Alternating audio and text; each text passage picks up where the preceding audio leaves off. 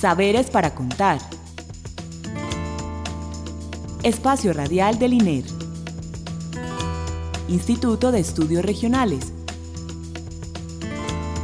Universidad de Antioquia.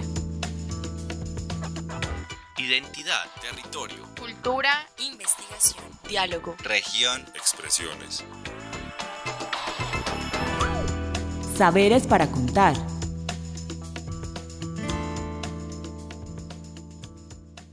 Buenas noches.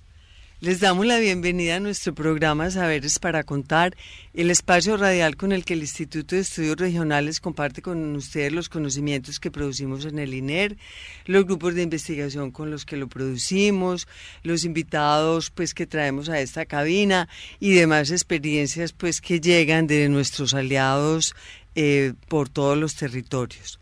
Le damos las gracias a la Dirección de Regionalización, a la emisora cultural de la Universidad de Antioquia, al director de la seccional Urabá, Jorge Quirós, al coordinador de la emisora de Turbo, Sebastián Orozco, y también a la asistencia técnica de William Henao. Hoy estamos en nuestro segundo programa de emitido desde las regiones, en este caso desde Urabá. Bueno, y entonces queremos, pues, eh, quiero darle la bienvenida a nuestros dos invitados. Ana Isabel Gómez Arzuza, eh, ella es egresada de la universidad y gestora cultural. Buenas noches, Ana. Buenas noches, Clara. Gracias por invitarme a este programa tan maravilloso. Bueno, no a Tiana por estar acá y a David Roldán, él es el secretario técnico del Comité de Universidad Empresa Estado, también profesor de la universidad y egresado. Buenas noches, David. Buenas noches, eh, Clara. Muchas gracias por venir aquí a Urabá y pues muchas gracias por invitarme. No, a ustedes por estar acá. El tema que nosotros queremos tratar hoy es el tema de la universidad y el territorio.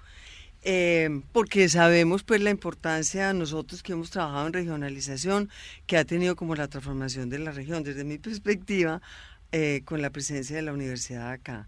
Bueno, pero la primera pregunta que yo quiero hacerles ya a ustedes, ¿cómo ven ustedes esa relación de la universidad y el territorio? ¿Qué se imaginan o qué relacionan en esa, cuando yo utilizo pues como esas dos palabras, universidad, territorio?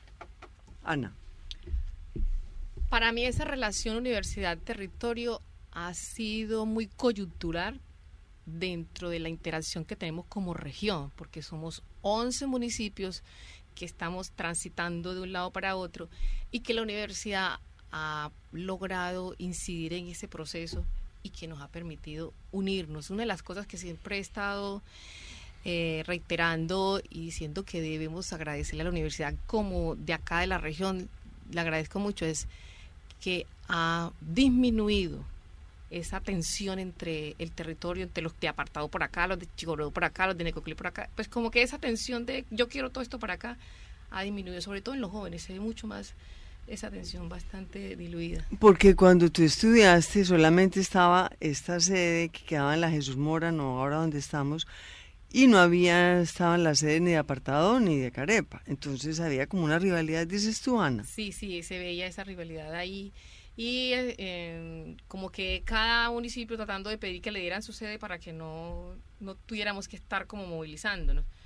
Pero no tanto por lo que se hayan dado las sedes también, sino porque ya la misma universidad con el proceso Sí. de sensibilización, de reflexión, ha hecho que los habitantes, los que hemos estado en, en sus aulas, estemos pensando de una manera distinta como región.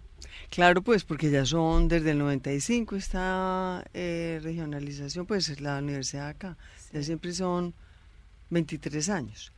Bueno, en el caso de David, David, que tú trabajas en el Comité de Universidad, Empresa, Estado, ahí hay otra cosa que es muy importante, como, como la universidad se ha enclavado, se ha insertado, ¿cierto?, en esa relación de la universidad con la empresa, Estado y sociedad. ¿Tú cómo, cómo, cómo la defines? Es, pues que es relativa, es vieja, pero se ha transformado recientemente. ¿Cómo nos, nos muestras como esa relación de la universidad con el territorio vía Comité Universidad, Empresa, Estado, Sociedad? Bueno, el, el, yo diría que hay un, hay, una, hay un elemento fundamental que tiene la universidad en, en la llegada al territorio y es eh, la incorporación del conocimiento. ¿Cierto? Entonces, eh, me parece que ese es, ese es un elemento mm, relativamente nuevo para Urabá, digamos nuevo en términos de su construcción histórica, eh, de, un, de, un, territorio que estuvo siempre muy en el tema agropecuario, muy en el tema rural, y la idea de que llegue la universidad implica también generación de nuevo conocimiento y aplicación de conocimiento científico al territorio. Porque antes era mucho más formación solamente, o sea, eh, eh, pregrados, formación, pero no aplicación. Claro, claro, claro. la región estuvo siempre, digamos, siendo como eh, objeto de intervención por, por medio de, docencia, básicamente, y, docencia con un nivel no muy, no muy bueno, ¿cierto? O, bastante precario. Antes de llegar a la universidad, no fue la primera universidad que llegó Brava, valga decirlo, primero fue el Politécnico Jaime Izaza.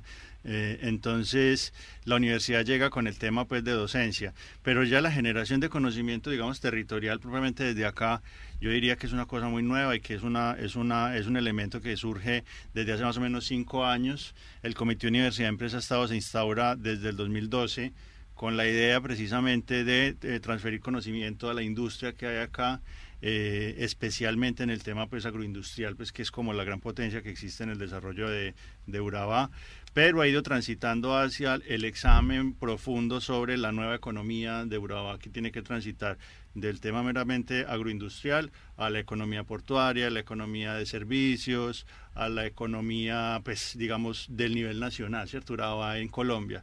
Eh, y la universidad, pues con la instauración aquí de nuevos programas y de grupos de investigación, de posgrados, ha ido un poco atendiendo esa, esa realidad. La verdad es que, pues, siendo críticos, eso no, no ha sido mm, óptimo en términos de que de responder a las necesidades de las empresas ni de responder a las necesidades del Estado.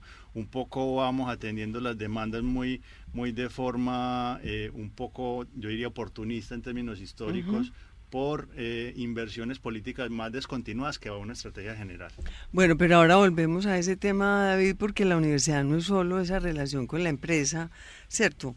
Porque eh, eh, hay otra parte que es como la sociedad, la parte sensible, la parte humana, pues otra es la parte cultural, que Ana, tú como egresada mantienes todavía, por ejemplo, pongamos, eh, esa, ese, eh, me gusta ese ejemplo que nos cuentes cómo trabajas el tema de la literatura, cómo a partir de la universidad y la gestión cultural logras llegarle como a otros públicos. Cuéntanos ese programa tuyo que haces con la biblioteca, que es otra manera no solamente de dar formación en un aula, sino de insertarse como en los, en los valores de, y en las culturas de, de, muchos pues de los de las personas con las que trabajas. Cuéntanos. La tertulia literaria es la que hemos estado desarrollando, vamos a cumplir ya 15 años, y con la intención primero de motivar a los jóvenes hacia la lectura y la escritura, y también hacer el reconocimiento a los cultores de toda la región. Hemos hecho recitales donde se le hace reconocimiento a todos nuestros cultores que digamos no son reconocidos y que queremos que la comunidad los acepte. Por ejemplo, ¿cuál piensas? Eh, hemos hecho a Austiquia Amaranto, le hemos hecho, es una bullerenguera, le hicimos a un escritor que ya murió, Tomás Corpas Díaz, que el parque de Turbo, hay un parque de Turbo que tiene ese nombre, le hicimos reconocimiento a Juan Mare, le hicimos reconocimiento a... Mm, eh, otro villerenguero es eh, John Jairo Romaña, a Mónica Caicedo, que en este momento está directora de la Casa de la Cultura, Fernando Ñungo, que es un artista regional, eso ha sido de todas las regiones que se ha reconocido, porque es eh, cantante, escritor, poeta, dramaturgo. le hemos hecho también reconocimiento a Luis Vélez, que es un historiador eh, que se ha hecho solo prácticamente y que ha trabajado por la cultura de, nuestra región. En sí tenemos otras personas que les hemos hecho reconocimiento. Recientemente fuimos a Bocas del Atrato, hicimos un ejercicio con la comunidad, con uno de los muchachos cultores que falleció lastimosamente, pero quisimos como hacerles reconocimiento dentro de la comunidad para que la comunidad empiece a entender que ellos también tienen que valorar sus el potencial de la gente que ellos tienen como actores culturales. Eh, eso nos tiene como en esa tónica de trabajar todo el tiempo y nos ha hecho recorrer la región, recorrer, digamos, eh, personas que necesitamos y las convocamos para trabajar y con ellos pues nos vamos haciendo ese reconocimiento. Ya la universidad tiene pues esa historia con nosotros ahí. ¿Y ustedes creen que la universidad ha logrado trascender como esa delimitación pues de hecho que es el eje bananero, apartado Carepa, Turbo, Chigorodó, Máximo, pues si logra llegar como a esas digamos a las partes más alejadas de ese eje bananero. Arbolete, Necoclí, San Pedro, San Juan, pues las partes eh, rurales de Turbo, la Serranía de la Vive, pues cuál es como el alcance y la comprensión que tiene la universidad de ese resto no urbano que es Urabá. Yo diría, yo diría que la, la universidad tiene todavía una deuda ahí muy grande eh, con, la, con la zona costera norte eh, especialmente con los municipios más del norte que son eh, San Juan, Arboletes, ¿cierto? Hay, hay unas particularidades territoriales ahí que nosotros no hemos podido reconocer desde la docencia. Valga decirlo que si ha habido, eh, si hay grupos de investigación que han llegado allá para hacer proyectos de investigación, pero con la población en sí misma no... Y por ejemplo, ¿cuáles, David, que estás pensando en esas particularidades? Yo, yo, pienso que, por ejemplo, en el tema de, de música, en el tema de ciencias sociales, hay unas potencialidades enormes que, se han desarrollado allá en términos precisamente de, propuestas, de grupos artísticos, pero también de una nueva economía que está muy ligada al turismo, por ejemplo, y que no se está teniendo muy en cuenta. Eh, valga decirlo, pues que la universidad aquí tiene gestión de ecología y turismo, eh, pero me parece que está muy concentrada todavía aquí en, el, en, Turbo y en el eje y haría falta, me parece, que la universidad comprendiera mucho más esas dinámicas que mm, están más ligadas a Córdoba, por ejemplo, están más ligadas a Montería, están más ligadas a, esos territorios. Y creo que, mm, creo que en, buena medida las unidades académicas sí lo han hecho con los programas que llegan, pero la realidad es que Turbo está muy lejos todavía de esa zona y, una cantidad de gente que está haciendo sus proyectos allá en el tema de turismo, en el tema de cultura, que por la distancia pues físicamente es muy complicado y pueden acceder más fácil a, Montería. Yo no diría que sea necesario que la universidad establezca pues una, una sede nueva, pero sí que se plantee una estrategia de impacto en, en, en esa zona norte eh, sobre todo en el tema de, turismo y de, agronegocios nuevos, de nuevos productos.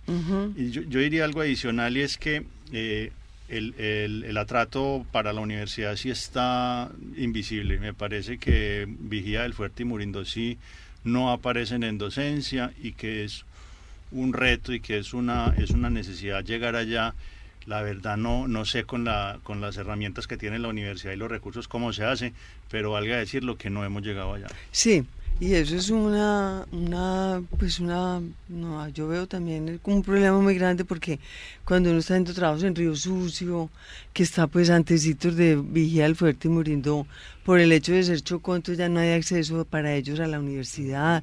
Entonces hay unas cosas como el territorio que son delimitaciones jurídico-administrativas, rayas, que la gente no las siente. Entonces nosotros trabajamos porque es jurisdicción de la gobernación de Antioquia o del departamento, que en la vida real eso no ocurre. Entonces hay como unas baches para la universidad en el territorio pues muy complicados. ¿O tú cómo los ves, Ana? Sí, tiene razón en el aspecto de, de, de esa problemática de la división territorial en la cual la Universidad Antioquia dice, bueno, hasta aquí llegó el territorio de nosotros y hasta aquí podemos hacer nosotros el trabajo. Sin embargo, la gente, como dice David, tiene una confianza enorme en la Universidad de Antioquia. Cuando llegamos de cualquier grupo a hacer un trabajo, porque la el año pasado estuvimos con el semillero haciendo una caminata, llegamos a los Córdobas. La gente no tuvo ningún inconveniente sentarse con nosotros a, mostrarnos sus procesos porque era una, actividad cultural, de, indagación de los procesos culturales que ellos llevaban y de, y de, la, de las artesanías que ellos estaban haciendo y no tienen ningún inconveniente, pero sí tienen esa esperanza de que sea la universidad la que llegue allá y haga esas transformaciones que ellos están viendo como que están trabajándose acá en la región, acá en los municipios de la región de, del eje bananero. Bueno, pero nosotros no estamos solos como universidad en la región. A nosotros nos acompañan Pues el SENA, que yo sé que es de otro nivel de educación, pero también es técnica, el James Azacavid, eh, la cooperativa, la Luis Amigó, bueno, hay muchas otras universidades. Entonces a mí me interesa también que nos salgamos un poquito de nosotros, de nuestras cuatro paredes, y pensemos en la educación superior como ese bien público que, que, que hay que defender, entonces en función de la región. Mi pregunta es, en conjunto todas esas universidades o instituciones de educación superior, ¿cómo estamos distribuidas o estamos todas aquí concentradas en el eje bananero? ¿Cómo podemos como potenciarla para que nos como vayamos pensando en nuestro papel transformador, no solamente como Universidad de Antioquia, sino en relación con el conjunto de otras universidades? Además tenemos mesas de educación superior que trabajan ese tema. ¿Ustedes cómo ven este asunto? Bueno, eh, Sí, la, hay, como un primer planteamiento que, yo quisiera poner y es que las universidades sí están bastante concentradas en el eje bananero, entre apartado y, y turbo especialmente, las, cuando hablamos de instituciones de educación superior. Y el SENA tiene un capítulo aparte acá. El SENA tiene más de 19 mil estudiantes en todo el territorio y el SENA por, su, por sus características sí llega a todo el territorio con distintos tipos de, oferta técnica, tecnológica, pero también con fondos de emprendimiento y con una cantidad pues, de proyectos. Eh, el SENA me parece que ha hecho un trabajo, el trabajo más, eh, diríamos, de cobertura territorial, por decirlo de alguna manera, pero de todas maneras la sede central sigue estando en apartado, ¿cierto? Eh, si se llega con instructores a los distintos municipios, se llega con distintos programas, digamos, pretendidamente pertinentes para las necesidades territoriales, pero me parece que todavía falta o, haría, eh, haríamos bien revisando el papel del SENA en el tema de, los, eh, de la adaptación a los factores productivos territoriales por un asunto fundamental y es que el SENA responde mucho a la lógica empresarial, pero aquí hay muy pocas empresas grandes consolidadas. Me parece que sería necesario que el SENA eh, se pensara más en las pequeñas y medianas empresas de los pequeños agricultores, que está bien que los apoyan desde emprendimiento, pero muy poco en la consolidación de grandes negocios, puntualmente en el tema de plataneros, cacaoteros, que eh, efectivamente sí los, los ayudan a formalizar, pero sería muy importante que los aprendices llegaran a trabajar, los técnicos agropecuarios, los técnicos en, en procesos distintos a zonas, por ejemplo, como la Serranía de Avive en el norte, en la zona de Necoclí, o a zonas como San José de Apartado, que tienen una alta producción de cacao, pero no a generar nuevos negocios, sino con su conocimiento como practicantes o como investigadores a esos territorios. El SENA tiene la, mayor cobertura. Y, ya pasando a las instituciones de educación superior, sí me parece que bueno, están agrupados en la mesa de educación superior, muy concentradas en apartado. Eh, las de más cobertura son la, Uniminuto y la Universidad de Antioquia, digamos después del SENA. Eh, la Uniminuto tiene un modelo de mm, mixto, virtual, eh, presencial y, ha, logrado llegar a, una cantidad de territorios. Está en un proceso de transformación interesante porque están agregando nuevos grupos de investigación. Y, ahí quisiera llegar al, al otro punto como crítica. Buena parte de las universidades privadas que están llegando, pues llegan con el sentido de la sostenibilidad financiera de los programas, ¿cierto? Y eso, obviamente, como se ha revisado, pues va un poco en desmedro de la calidad educativa, ¿cierto? La misma estructura matricial, es decir, dependemos de universidades en Medellín, exige que los docentes tengan tipos de contratación que no les permiten tener la misma calidad que, está en Medellín, por ponerlo así en, pocos términos. Eso, digamos, va un poco en contra de la pretensión de mayor calidad. Pero además, em, no se está pensando en, los otros componentes de la universidad, que son investigación y extensión, como asuntos estratégicos. Eh, puedo decir que mm, se está empezando a hablar de esos temas. Desde el Comité de Universidad de Empresas estaba ahí un plan regional de ciencia, tecnología e innovación. Los estamos un poco invitando a que se invierta más en investigación, pero un poco en la lógica de mercados es muy poco lo que la universidad autónomamente puede destinar para desarrollar investigación en regiones, ¿cierto? Y eso es un asunto bastante crítico. Y me atrevería a decir, con lo que he reconocido, pues que la Universidad de Antioquia sí lleva un poco la batuta ahí de eh, pensar en docentes de planta acá, 25 docentes de planta, grupos de investigación, semilleros, etcétera, más allá de la docencia. Entonces, pero todavía muy en el eje bananero. Yo, yo quiero decir algo con respecto a la concentración. Ciertamente, pues como llevamos tan poco tiempo teniendo en nuestra región universidades, yo siento que el número de estudiantes se ha extendido bastante porque es que viendo como maestra que soy, los poquitos estudiantes que entraban a las universidades y la, el esfuerzo que teníamos que hacer y casi que perseguir a los muchachos para que entraran a la universidad. Por ejemplo, ayer vi la marcha, de, allá estaban todas las universidades y esa era una marcha enorme, allá había muchos estudiantes. Eso pues pienso que es positivo para los de la ciudad, pues digamos aquí la parte urbana. Pero sí siento que se están quedando todas las universidades en lo urbano y no están pensando en que somos una región rural y que en la parte rural se tienen que empezar programas que vayan allá a enseñarle a los mismos de la región cómo trabajar utilizando la academia una mejor eh, de una mejor manera su, su, su campo para producir mejor. Sí. quisiera apoyar ahí simplemente un, un ejemplo. Nueva Colonia es un corregimiento de Turbo que tiene 19 mil habitantes. Con 19 mil habitantes es mucho más que la población de una gran cantidad de pueblos de Antioquia, ¿cierto? Y, ahí mismo podría pensarse una, una, universidad descentralizada que piense lo rural desde el corregimiento, ¿cierto? Por, y como Nueva Colonia está currulado y ahí eh, está el Totumo, que son eh, corregimientos con una densidad enorme, pero que la gente no puede acceder a la educación superior básicamente porque queda muy lejos, ¿cierto? Entonces ahí hay una, un apoyo. Sí, o sea, eso es uno de los retos, la descentralización al interior de la región, ¿cierto? O sea, llegar a la zona rural. Y otra cosita también cuando vienen los programas, vienen es de un programa que ya lo tiene la ciudad para ponerlo acá, es como vaciar esos programas hacia la región quienes vienen, los docentes que vienen, muchas veces no conocen la región y, están un poquito descontextualizados a la hora de articular la información que trae con respecto a lo que tiene la región mm. para que nos apropiemos más nosotros de nuestro territorio y podamos explorarlo mejor y desarrollarlo mejor. Entonces, esa problemática que ya también es legal, porque desde el DIFE que está exigiendo que los programas que tienen es que traer acá no se pueden construir o no se que cómo pasa el registro calificado acá. Exactamente, el registro calificado y los programas tienen que ser igualitos, entonces nos toca recibir toda la información que está estipulada para la ciudad en nosotros acá que de alguna manera apenas estamos saliendo de la parte rural. Sí, pero de todas maneras es verdad lo que ustedes dicen, pero de todas maneras ahí ha habido un avance. ¿Cuál es el avance? Por ejemplo, Ciencias del Mar solo se, eh, se, da, si yo quiero estudiar Ciencias del Mar, me tengo que ir para acá, es nacido aquí, está en función del territorio, o sea, ha, ha, habido avances. Por ejemplo, la gestión cultural que tú estudiaste, yo creo que es muy distinta a la gestión cultural que se estudia ahora. No te estoy diciendo pues nada, Ana, que, cambió. pero tú eres, sí, porque ha habido cambios en las, eh, eh, y se transforma la universidad en la medida que ella va estando en la, en la, en la región.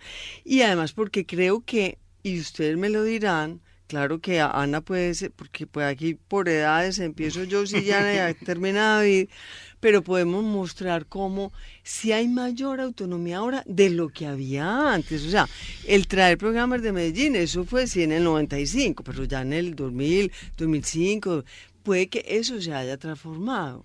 Pues, ¿de qué grado de autonomía ha ido adquiriendo la región con relación a esa a ese pensamiento de qué programas deben ser, cómo se deben llevar, cuáles serían los currículos. ¿Eso se ha cambiado o no? Sí, sí, sí, ha cambiado y ya la gente está dispuesta a hacer propuestas, que era lo otro que la gente recibía y se queda, bueno, eso es lo que nos están mandando, entero lo vamos a recibir ya pero ya se están animando a hacer propuestas para hacer nuevos currículos en pro de este desarrollo de nuestra región.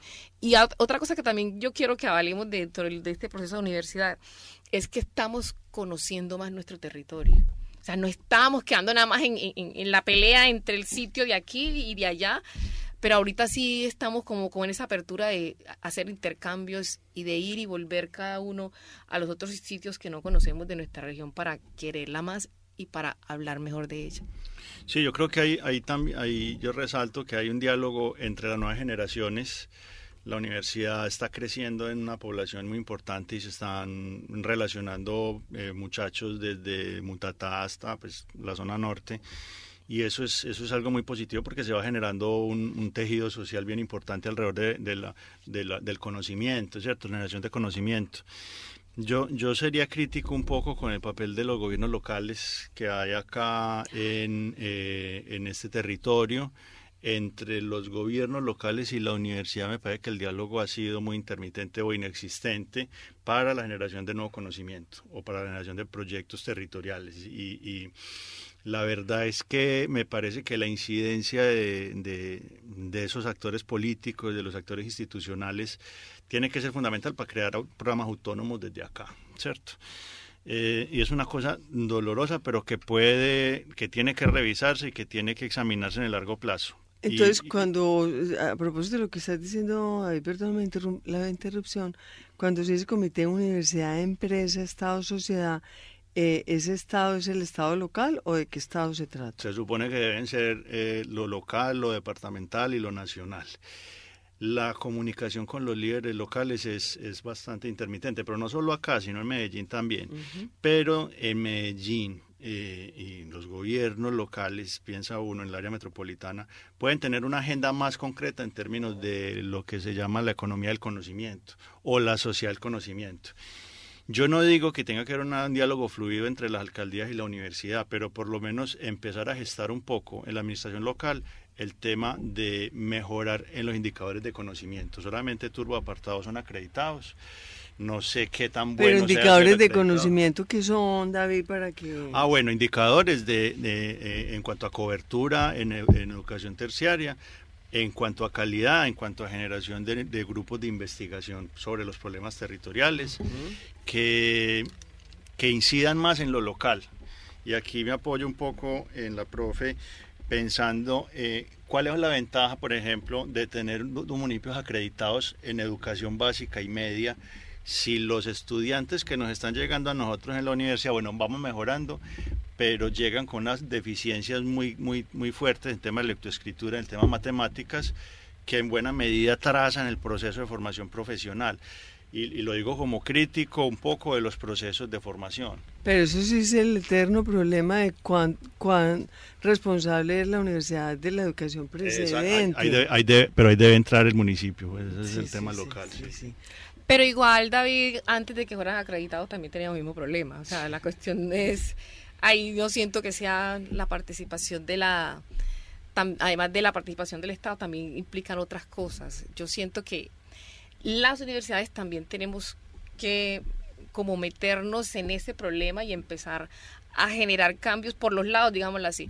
El Estado está acá concentrado haciendo sus cosas y tratando de, de imponer sus decisiones políticas, pero nosotros como universidad por los lados, como buscar otras estrategias, otros aliados con los cuales podamos dialogar para que el Estado sienta que todos estamos pidiéndole lo mismo con calidad de educación. O sea, si todos estamos pidiendo lo mismo, él tiene que ceder por algún lado, pero estamos como divididos. Entonces ya hemos avanzado con la mesa de educación pero yo siento que la mesa de educación y todas las otras universidades y toda la, la, la, universidad, los, los programas de, de, nivel superior que tenemos aquí, debemos sentarnos a conversar y ponernos de acuerdo para poder mostrarle al Estado como los caminos posibles con los cuales es es mejor que se decidan por trabajar a educación. Bueno, creo que ya tenemos que ir redondeando, pero yo de todas maneras desde fuera, ¿no? Porque yo no soy de la región, pero desde fuera yo sí veo como los avances que hay bueno, con el, el, el CEMARIN, o sea, el grupo de excelencia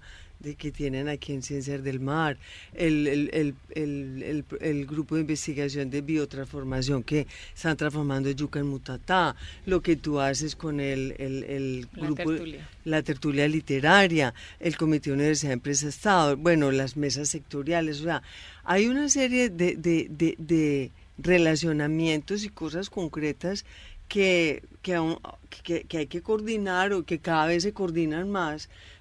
Y ahí quiero pues como para terminar eh, preguntarles cómo, cómo todo eso puede contribuir en, en, función de un futuro mejor de sociedad para esta región.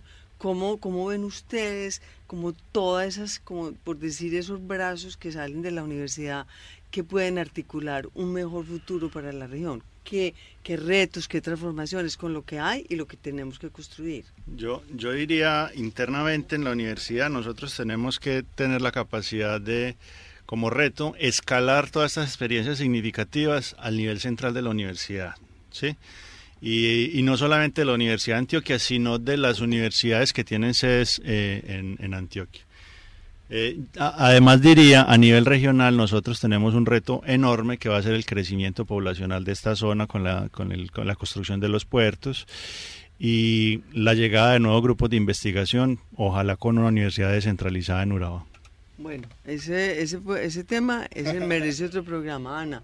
Ya medios minutos, tus retos. Mm, el reto, pienso yo, con las universidades es que vinculen más a la población en los trabajos de investigación y que no los tome más como para investigarlos a ellos, sino con ellos, para que hagamos un ejercicio mucho más reflexivo y creativo para nuestra región.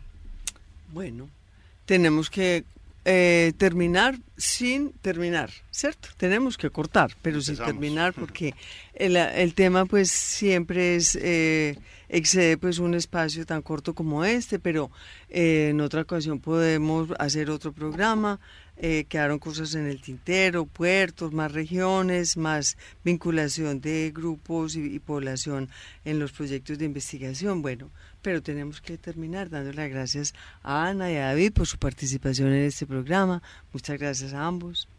Profe, muchas gracias a usted por invitarnos. Eh, bienvenida a Uraba, siempre. Muchas gracias. Gracias por este gran programa y volveremos otra vez a hacer otro. Bueno, Ana, muchas gracias. Bueno, muchas gracias a todos ustedes. Recuerden que pueden escribirnos a saberes para contar gmail.com. También estamos en Facebook y en Twitter. Muchas gracias a William Henao por la asistencia técnica, a Caterine Montoya por la realización. Estuvo con ustedes en la locución Clara Inés Aramburo. Feliz noche y muchas gracias. Saberes para contar Espacio Radial del INER. Instituto de Estudios Regionales. Universidad de Antioquia. Identidad, territorio, cultura, investigación, diálogo, región, expresiones. Saberes para contar